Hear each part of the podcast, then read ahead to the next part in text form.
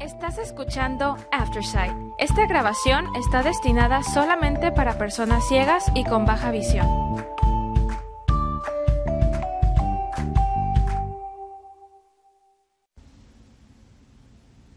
Gracias por acompañarnos el día de hoy lunes 29 de enero de 2024 a la lectura de ARP en español.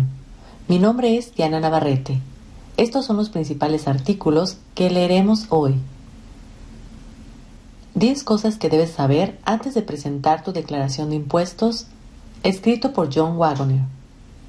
Están surgiendo casos de sarampión en Estados Unidos. ¿Eres inmune? Escrito por Rachel Nania. Las acciones alcanzan un máximo histórico, lo que debes saber, escrito por Alan Roth. Y continuaremos con algunos artículos diversos. 10 cosas que debes saber antes de presentar tu declaración de impuestos. Obtén el reembolso del 2023 rápido y manténlo a salvo de los estafadores. Los asesores financieros por lo general te dicen que es malo obtener un reembolso de impuestos grande. Un reembolso, después de todo, es el dinero que le pagaste al gobierno que no debías. Podrías haber usado ese dinero durante el año fiscal en lugar de dárselo al gobierno en forma de un préstamo sin intereses.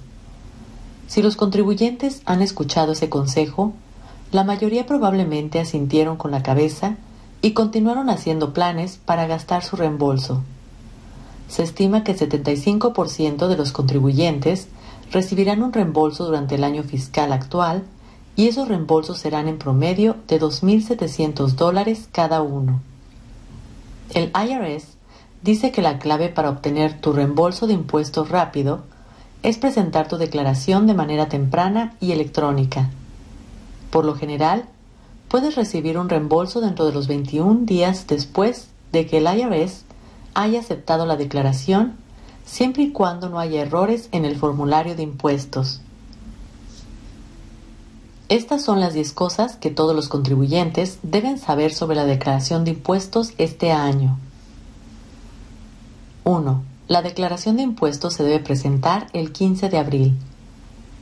Aunque no lo creas, los impuestos federales sobre la renta no se han tenido que presentar el 15 de abril desde la temporada de impuestos de 2019, gracias a varios días feriados, peculiaridades del calendario y otros eventos inusuales, por ejemplo, la pandemia.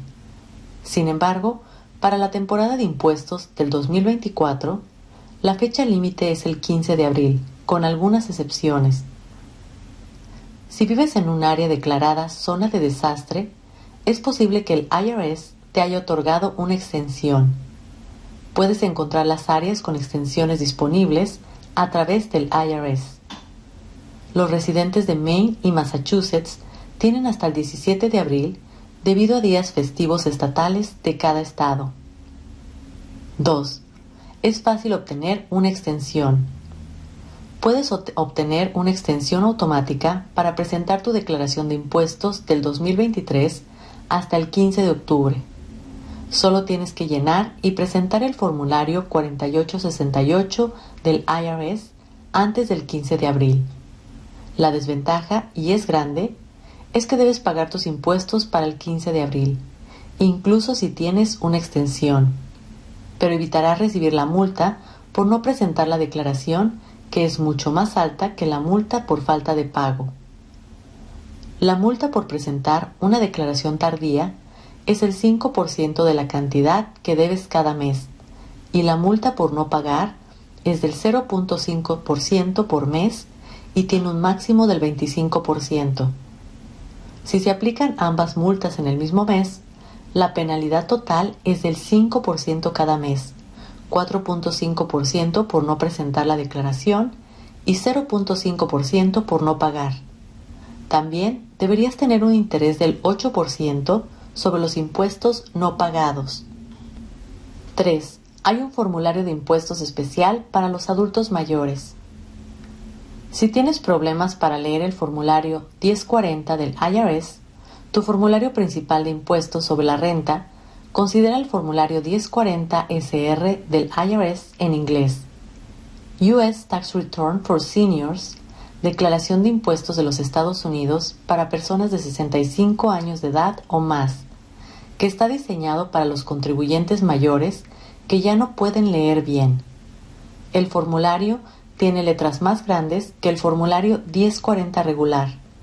También tiene una tabla para calcular la deducción estándar, que es una buena manera de asegurar que los contribuyentes de 65 años o más apliquen la mayor deducción estándar a la que tienen derecho. 4. Recibes una deducción estándar mayor si tienes 65 años o más. La deducción estándar reduce tu ingreso imponible y por mucho. La excesión estándar para los contribuyentes solteros y para los que están casados pero presentan una declaración por separado es de 13.850 dólares en el año fiscal 2023, un aumento de 900 dólares en comparación con el año fiscal 2022. Para los contribuyentes casados, la exención estándar es de 27.700 dólares, un aumento de 1.800 dólares en comparación con el 2022. La deducción estándar es aún mejor si tienes 65 años o más. Los contribuyentes de 65 años o más que presentan declaración conjunta pueden aumentar la deducción estándar en 1.500 dólares por persona por un total de 3.000 dólares si ambos tienen más de 65 años. En total, una pareja casada de 65 años o más tendría una deducción estándar de 30.700 dólares. Los contribuyentes solteros de 65 años o más reciben una deducción estándar adicional de 1.850 dólares. 5. Las contribuciones benéficas pueden ser difíciles de deducir. Una cosa que no es tan buena de la deducción estándar hace que sea más difícil reclamar deducciones detalladas, como las donaciones benéficas. Una pareja casada de 65 años o más necesitaría 30.700 dólares en deducciones para que, para que tallarlas valga la pena. En el año fiscal 2021, una pareja casada podía deducir 600 dólares de las donaciones caritativas sin detallarlas. Lamentablemente, esa deducción ha desaparecido del código tributario. 6. Puedes deducir algunos artículos sin detallarlos. Todavía puedes hacer algunas deducciones sin detallar, gracias a las deducciones por encima de la línea, conocidas como ajustes al ingreso.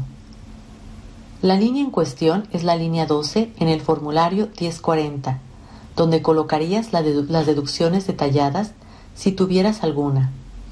Pero si miras por encima de la línea 12, verás una serie de ajustes al ingreso como gastos no reembolsados para los maestros, gastos de negocio de reservistas, artistas escénicos y funcionarios gubernamentales que prestan servicios a base de honorarios, contribuciones a una cuenta de ahorros de la salud, por sus siglas HSA, gastos de mudanza para militares, la parte deducible del impuesto sobre el trabajo por cuenta propia, contribuciones a los planes de jubilación de trabajo por cuenta propia, CEP, Simple, y otros que reúnan los requisitos. Primas de seguro de salud para las personas que trabajan por cuenta propia. Multas por retiro anticipado de ahorros. Pagos de pensión alimenticia para acuerdos de divorcio con fecha anterior al 31 de diciembre del 2018. Contribuciones a cuenta IRA tradicional. Intereses de préstamos estudiantiles. 7. Presenta tu declaración de impuestos electrónicamente para obtener tu reembolso más rápido. El IRS dice, por lo general, recibirás tu reembolso en tres semanas si presentas tu declaración de impuestos de forma electrónica. En estos días de avance tecnológico, donde puedes usar tu tarjeta bancaria hasta en Siberia, tres semanas podrían parecer mucho tiempo, y lo es. Pero tendrás que esperar al menos cuatro semanas para obtener tu reembolso si presentas tu declaración de impuestos en papel. Y si tu declaración requiere correcciones, tal vez tengas que esperar más. 8. Presenta tu declaración temprano para protegerte contra el fraude. Si alguien te ha robado tu identidad, también puede robarte tu reembolso. Todo lo que tiene que hacer es presentar tu declaración de impuestos antes que tú y tu cheque de reembolso pronto les llegará. Corregir eso tomará mucho más tiempo que simplemente presentar una declaración.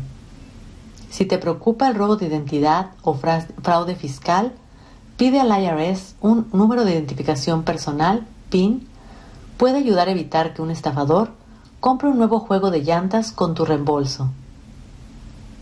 9. Haz un seguimiento de ese reembolso. Ya no es necesario mirar en el buzón todos los días para ver si tu reembolso llegó, o en este mundo moderno, refrescar la pantalla del sitio web de tu banco cada tres minutos para verificar si de repente tienes más dinero. Una mejor manera, usa la herramienta en línea del IRS donde está mi reembolso. Una vez que te hayas inscrito, puedes ver virtualmente tu declaración de impuestos, pasar por el sistema tributario. Puedes usar el tiempo que te ahorraste soñando sobre cómo gastar tu reembolso. 10. Obtén ayuda gratuita con la preparación de la declaración de impuestos puedes obtener ayuda gratuita con la preparación de declaraciones de impuestos en varios lugares, entre ellos ARP Foundation Tax Aid está dirigida a los contribuyentes mayores con ingresos bajos a moderados. El servicio gratuito estará disponible a principios de febrero. Puedes encontrar sitios de Tax Aid a través del IRS o de ARP.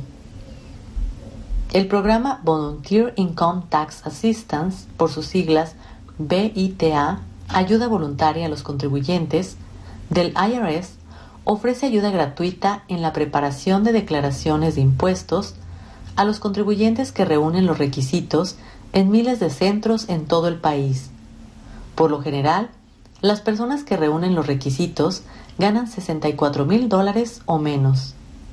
También puedes obtener un software de preparación de impuestos gratuito de muchas compañías diferentes, siempre y cuando tu ingreso bruto ajustado sea de 79 mil dólares o menos. El ingreso bruto ajustado es tu ingreso menos tus deducciones o ajustes al ingreso que tienes derecho a recibir.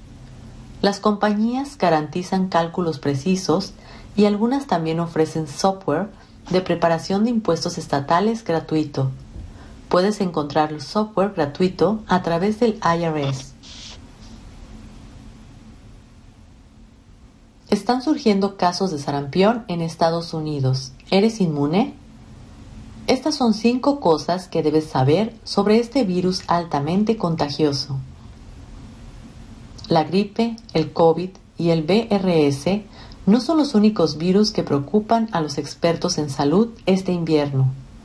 Varios casos de sarampión, una enfermedad que se eliminó efectivamente en Estados Unidos hace más de 20 años, ha aparecido en algunos estados, entre ellos Virginia, Georgia y Pensilvania.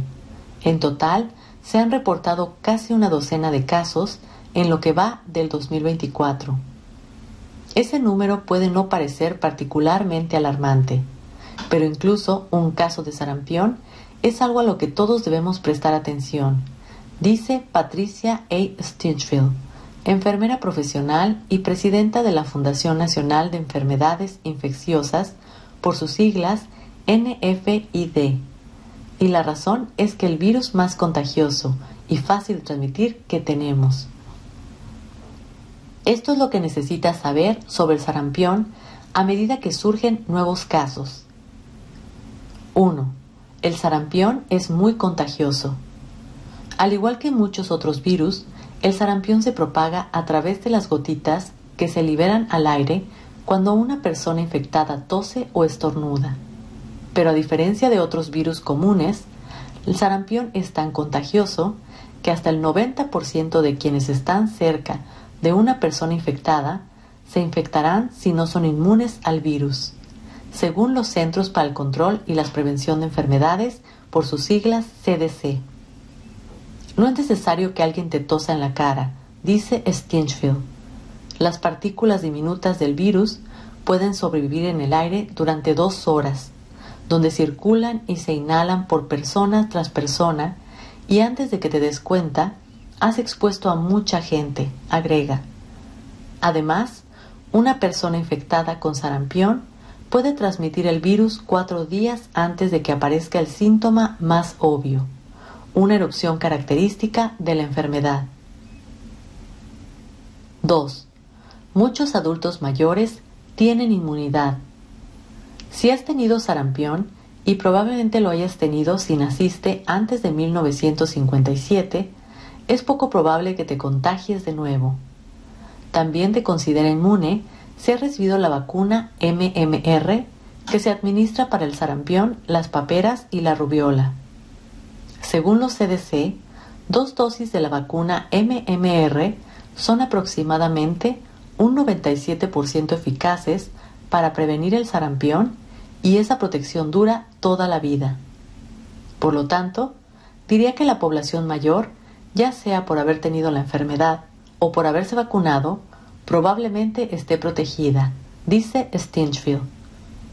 Sin embargo, ninguna vacuna es 100% eficaz y alrededor de cada 3 de 3 de cada 100 personas que están completamente vacunadas contra el sarampión se infectarán si se exponen al virus, según los CDC.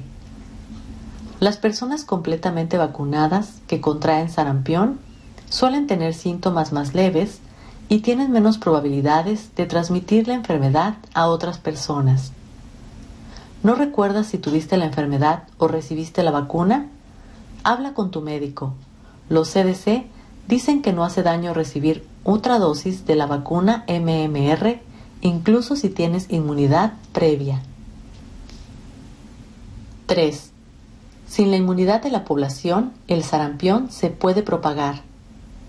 Debido a que el virus se propaga tan fácilmente, se necesita un alto nivel de inmunidad en la comunidad o una tasa de vacunación de alrededor del 95% de la población. Para prevenir la transmisión continua, dice el Dr. John Shinsfield, médico de enfermedades infecciosas y profesor adjunto de pediatría en la Facultad de Medicina de la Universidad de Tulane en Nueva Orleans. Sin embargo, las investigaciones demuestran que Estados Unidos está por debajo de ese umbral. Un informe de los CDC, publicado en noviembre, determinó que durante el año escolar 2022-2023, aproximadamente el 93% de los niños de kindergarten habían recibido la vacuna MMR, una disminución con respecto al 95% antes de la pandemia. Según los investigadores del informe, esto se traduce en aproximadamente 250.000 alumnos de kindergarten que corren riesgo de contraer el sarampión. En algunos estados, la cobertura de la vacuna contra el sarampión entre los niños es menor del 85%. La información errónea sobre las vacunas es en parte la causa de esta disminución, dice Stinchfield. Otra causa es la pandemia ya que muchas citas médicas no urgentes se cancelaron o se retrasaron y por lo tanto algunos no se aplicaron las vacunas de rutina. La primera dosis de la vacuna MMR se administra alrededor del primer cumpleaños. La segunda dosis se aplica alrededor de la entrada al kindergarten. Si las tasas de vacunación continúan disminuyendo, el sarampión podría restablecerse en Estados Unidos advierten los expertos en salud. Debemos prestar atención a cualquier tipo de reducción en tasas de nuestra vacunación y volver a aumentarlas a los niveles anteriores, dice Stinchfield, y agrega que los abuelos pueden ayudar a desempeñar un papel al hablar con sus hijos y nietos sobre las vacunas. 4. El sarampión puede ser peligroso, incluso mortal. Scheffelin dice que una idea equivocada común es que el sarampión no es una enfermedad grave, ya que prácticamente todos solían infectarse, pero ese no es el caso. Los síntomas comunes, como fiebre, tos, secreción nasal, pueden hacer que el paciente se sienta miserable, dice Stinchfield, quien ayudó a cuidar niños de niños hospitalizados durante un gran brote de sarampión en Minnesota en la década de 1990. Tres a cinco días después del comienzo de la enfermedad, aparece una erupción en la parte superior de la cabeza que se propaga, hacia abajo por todo el cuerpo. En este momento, la fiebre puede aumentar a más de 104 grados Fahrenheit, según los CDC. Sin embargo, no es raro que la enfermedad se vuelva grave. Alrededor de una de cada cinco personas no vacunadas en Estados Unidos puede contraer, puede contraer sarampión y terminando en el hospital, según los CDC. Las complicaciones van desde deshidratación y neumonía hasta encefalitis o hinchazón del cerebro. El sarampión también puede afectar tu inmunidad a otras enfermedades, afirma Stinchfield, un fenómeno conocido como amnesia inmunológica. Los niños pequeños tienen un mayor riesgo de sufrir estas complicaciones, al igual que los adultos mayores, dice Schiffelin. A medida que envejecemos, no toleramos los virus igual que antes, explica. Se estima que 136.200 personas en todo el mundo, en su mayoría niños, murieron de sarampión en el 2022, según un informe de los CDC y la Información Mundial de la Salud. 5. Los viajeros no vacunados pueden propagar el sarampión. La mayoría de las personas en Estados Unidos están protegidas contra el sarampión gracias a la vacuna pero el virus no se ha eliminado en todo el mundo. De hecho, la tasa global de vacunación con ambas dosis de la vacuna MR-MMR ronda el 74% según los CDC. Algunos países tienen una tasa de tan solo un 66%. Los CDC dicen que actualmente hay brotes de sarampión en todas las regiones del mundo, si un viajero no vacunado se infecta en otro país, puede llevar el virus a Estados Unidos y transmitirlo a otras personas no vacunadas, explica Stinchfield. En una comunidad con tasas bajas de comunicación, de vacunación, la enfermedad se propagará sumamente rápido, agrega. El sarampión sigue presente, dice Schiffelin. Y si no estás vacunado, realmente corres el riesgo de enfermarte y de que tus familiares se enfermen. Las acciones alcanzan un máximo histórico, lo que debes saber. Comprar bajo y vender alto es más difícil de lo que parece. El mercado de valores de Estados Unidos, medido por el índice Standard Poor's 500, estableció un máximo histórico el viernes pasado, lo que marca el comienzo oficial de un nuevo mercado alcista el índice de referencia del S&P 500 cerró en 4.839 dólares 81 centavos, eclipsando el récord de 4.796 dólares con 56 centavos que se había establecido el 3 de enero del 2022, alrededor de dos años antes. Un mercado bajista a menudo se define como una caída del 20% o más el mercado bajista del 2022 es ahora una memoria distante pero dolorosa. Hoy día, el desempleo es bajo, la inflación está disminuyendo y el tema de la recesión desvanece poco a poco. Estoy viendo más optimismo de las personas en cuanto al mercado de valores, pero yo no comparto ese optimismo. Esta es la razón por la que no te debes llevar por un máximo histórico. Por un lado, no son tan inusuales, según Bloomberg, el índice SP 500 ha alcanzado 1.176 máximos históricos desde 1957. Solo en los últimos cinco años conté 140 máximos históricos. Lo único diferente de este récord es que es el primer máximo histórico después de un mercado bajista. Pero los mercados suelen revertir, es decir, ni los buenos tiempos ni los malos duran para siempre. Los mercados alcista y bajista son parte de la naturaleza del mercado de valores y la mejor estrategia es evitar perseguir el rendimiento.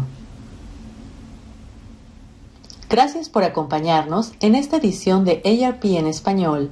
Mi nombre es Diana Navarrete.